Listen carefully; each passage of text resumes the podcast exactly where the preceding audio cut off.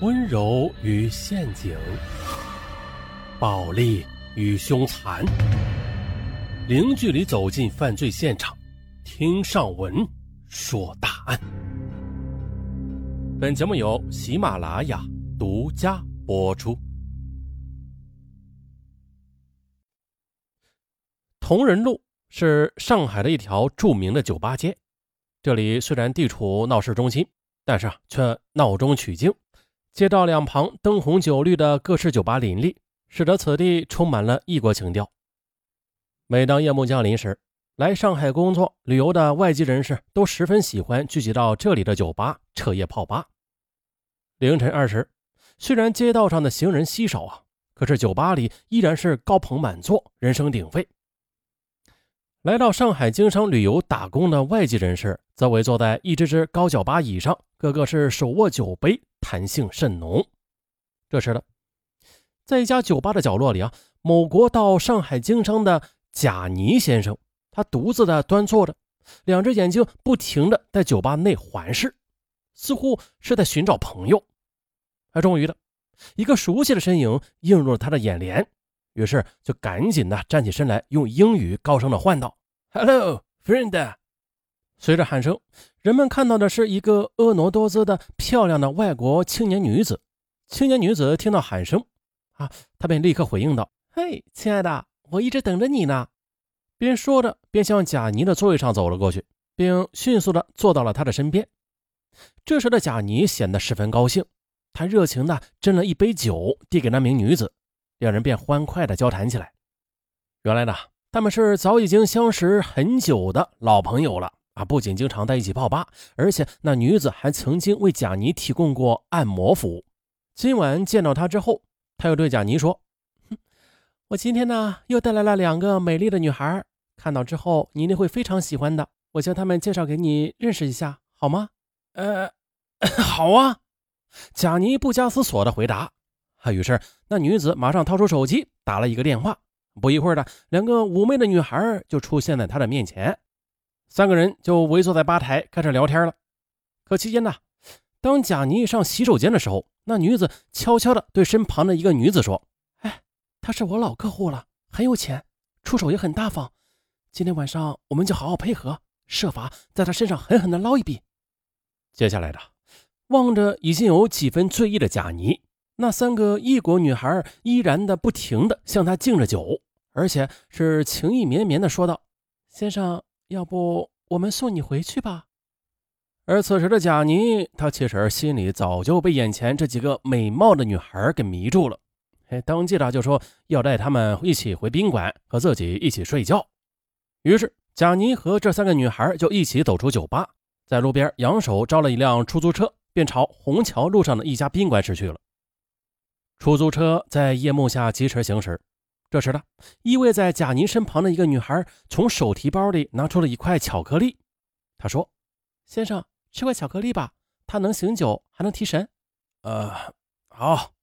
错拥在三个美貌的女孩之间的贾尼兴致正浓啊，望着已经递送到嘴边的巧克力，便毫不犹豫的三口两口的就吃了下去。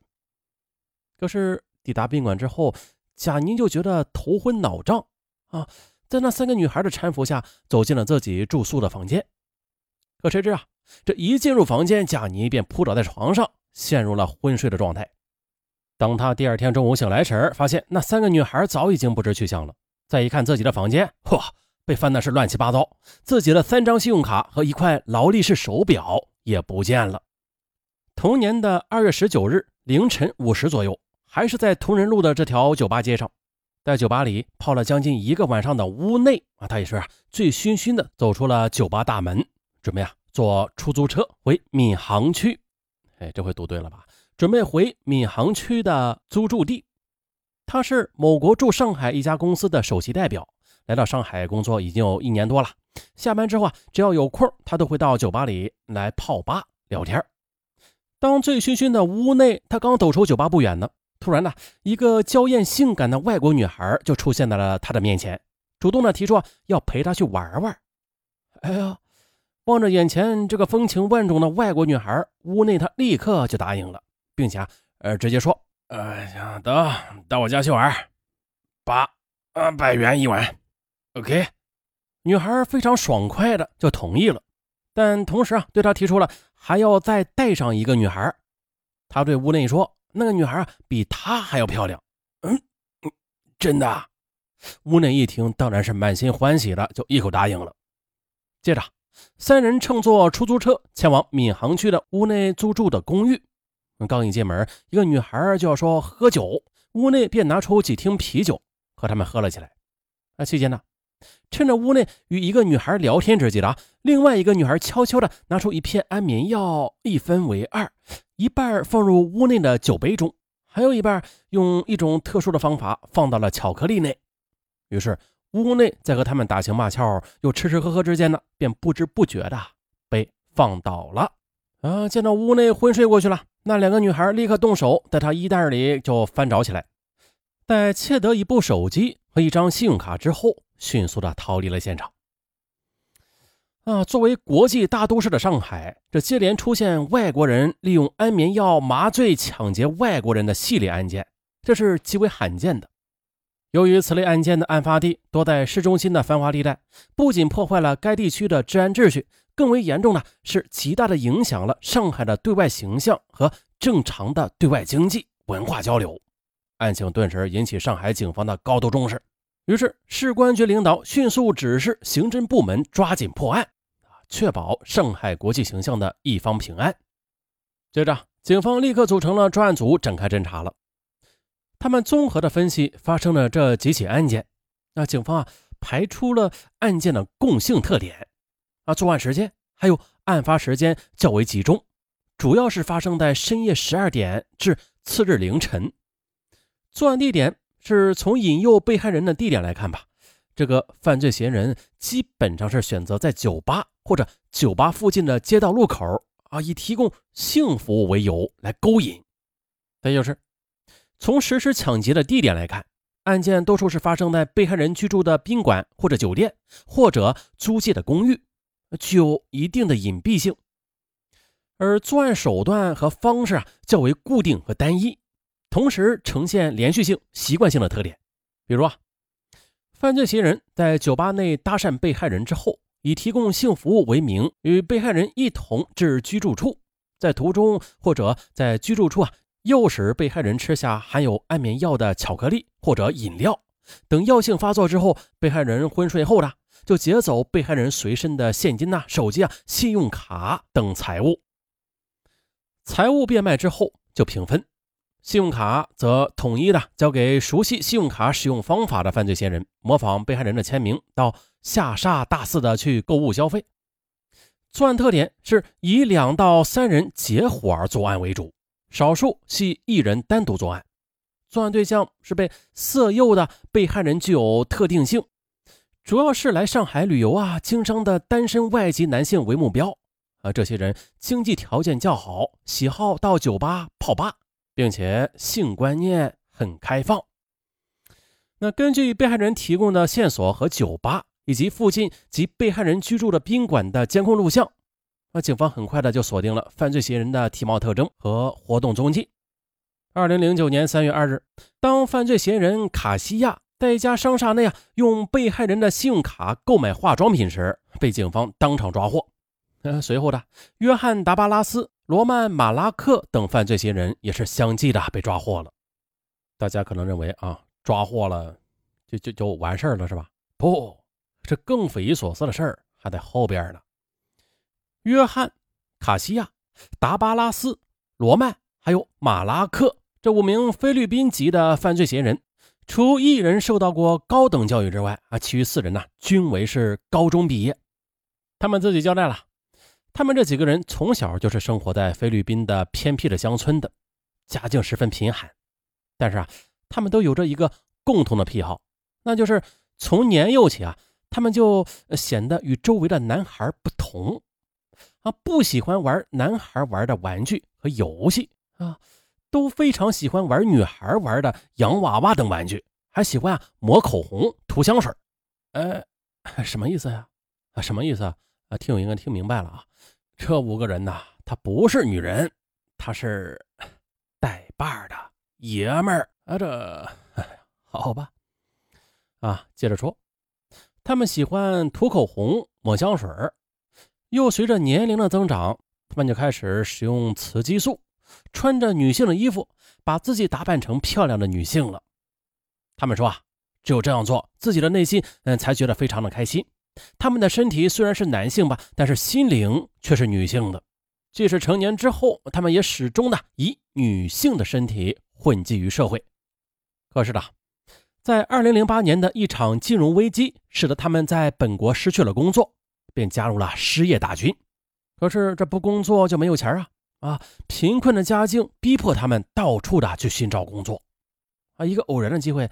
卡西亚听到家乡的一个朋友说，在中国啊找工作很容易的，于是便和约翰等人在二零零八年的年底，先后持着嗯菲律宾的护照来上海淘金来了。可是到了上海之后啊，发觉啊，并非原本想象的那样美好。由于学历不高，又缺乏一技之长，而那本外国人的护照也并没有给他们寻找工作带来任何的便利，而只能靠给人们陪酒和按摩来维持生活。可是他们没有料到的是，在上海衣食住行等方面的高额的生活开支，使得他们日子过得是颇为艰难。随着时间的推移，甚至连基本的生活也开始难以维持了。面对困境，患有失眠症的卡西亚的病情再次发作，啊，躺在床上是整天整夜的睡不着觉，啊，只得靠吃安眠药来维持睡眠。可是就在这时，与他同住一室的约翰对他说了：“其实，如果真的要在上海这个大城市搞到钱呢，也是有办法的。”卡西亚连忙问他：“你有什么办法呀？”“你看看这是什么呀？”约翰呢？他随手拿起桌上的一片安眠药，说：“，我们只要给有钱人吃点这种药，然后趁着他们昏睡之机拿走他身上的钱财，不就行了吗？”“哎，对呀。”听约翰这么一说，曾经在日本打过工的卡西亚的脑子立马就开窍了。对呀，我曾经在日本的酒吧里做过侍应生的，在那里，如果男性愿意男扮女装陪客人喝酒聊天的话，就能获得较高的酬金呢。你看，我们这几个从外表上看，别人根本就看不出我们是男性的。那我们为何不利用这个优势啊？按照你说的那样，去诱惑那些好色的男人，然后，还接着。他们就把这一计划告诉了他们的老乡达巴拉斯、罗曼还有马拉克，并且得到了他们的赞同。他们一致认为啊，嗯，单靠陪酒收入太少了。那我们如果啊以愿意提供性服务为借口去引诱那些财大气粗的外籍男子，那么这钱肯定会来的又多又快的。嘿，于是呢，我们就看到了前边所说的那一幕幕的场景。二零零九年四月七日的上海市人民检察院一分院依法批准逮捕这五名菲律宾籍的犯罪嫌疑人。同年十月二十七日，上海市第一中级人民法院开庭审理了此案。当法警将约翰等五名被告嫌疑人带上法庭时，坐在旁听席上的人望着他们那清秀的面容、婀娜的身姿、中性化的穿着，以及高跟鞋踏在地板上发出那一声声清脆的哒哒声，哎，都不敢相信自己的眼睛啊！他们真的是男性吗？呃，怎么说呀？啊，反正是长见识了。